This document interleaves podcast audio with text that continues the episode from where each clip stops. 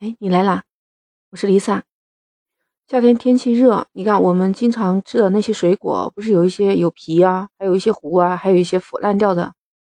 想问一下，你是不是都一直放在垃圾桶那里？那你会发现，垃圾桶的周围不到一会儿就出来很多的小飞虫，黑压压的，还特别的小。那个小飞虫啊，就是我们常常说到的果蝇，水果的果，苍蝇的蝇。咱们暂且就理解为它是以水果为生的吧，而且它也确实是。很容易在水果上面产卵，然后生存下来。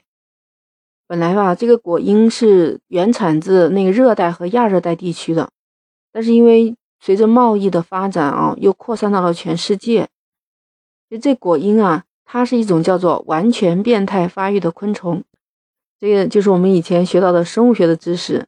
完全变态嘛，就是要经过卵、幼虫、蛹到成虫四个阶段嘛。我不知道你，我小时候还养过那个蚕，就是那吐丝的那个蚕呐。那它就是要经过这几个变化，然后最后它的成虫就是变成个飞蛾就走了。那这果蝇和蚕呢完全不同，果蝇的生活温度是二十五到三十度，你看就是比较热的天气就有了，湿度是在百分之五十到六十，这个时候它是特别能繁殖的，而且它的生长速度也是特别的快。那它生存的温度呢，就是在十二到三十五度之间了，也就是低于十二度，它就恐怕就不太容易生存了。这就是我们在冬天怎么没看到它的原因了。但是这个果蝇有意思啊，它从卵到那个幼虫，它只需要二十四小时，一天一夜。那幼虫在食物充足的情况下，平均基本上四天就能发育成蛹。而且这个蛹大概也就四天左右就发育成了成虫，这好像十来天就 OK 了，就发育完成了。你看我们当时养的那个蚕，就慢慢的蜕皮啊，一直到它吐丝都好长时间呢。而且啊，果蝇的这种成虫，它能够活三十五到六十天，也就刚好。如果是夏天的话，就这俩月最热的时候它都在。你是不是会问？那是不是水果就能生出这个果蝇呢？啊，这个要从两方面来说。有一方面是放久了的水果啊，比如说你买了一堆水果，有时候没吃完，或者有时候有腐烂的在里头，你没发现，那可能就招来了这果蝇。果蝇呢，它就可能直接在那个坏了的那个水果，你还没吃的那个水果上去产卵了。你看有一次我买了一箱的桃子。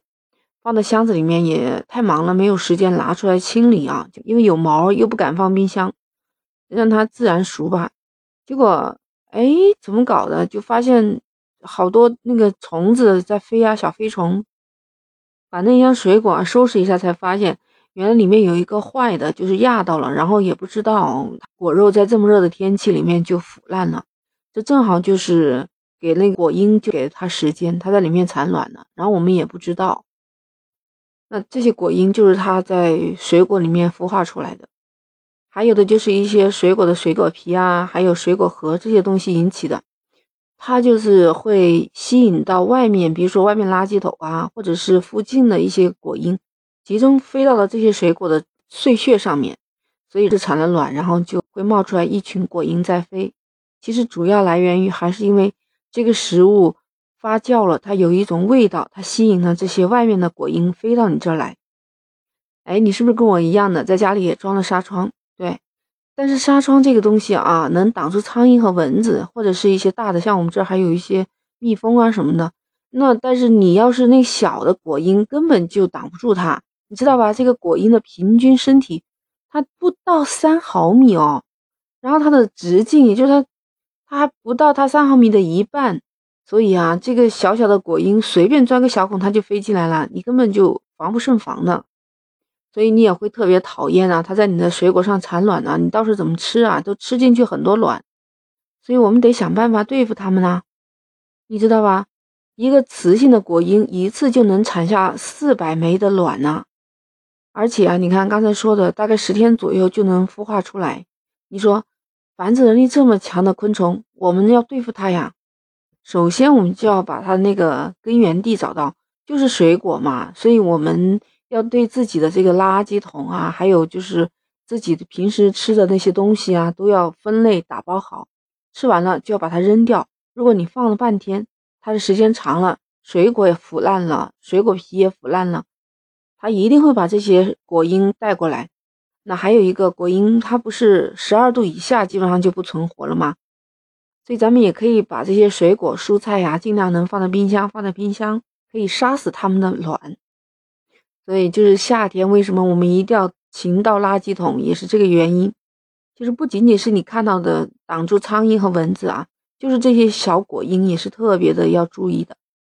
所以好好的清理真的很没有必要，尤其是要清理垃圾桶，包括带了水渍的垃圾桶啊，都要把它清理干净。那如果家里已经有了很多的果蝇，而且一下子又拍不散的话，那怎么办呢？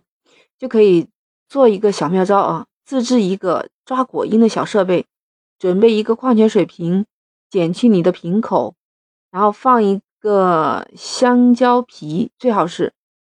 就放在那个瓶口，然后蒙上一层保鲜膜，用牙签扎一些小孔，这样就把那个做好的设备放在果蝇经常出没的地方啊。很快你就发现里面就有一群果蝇啊，这样你就可以把它们一网打尽了。那今天 Lisa 的分享就到这儿了，喜欢就点击订阅、收藏我的离奇怪论。如果你有什么样的看法，也欢迎你在我的评论区留言，或者加我的群。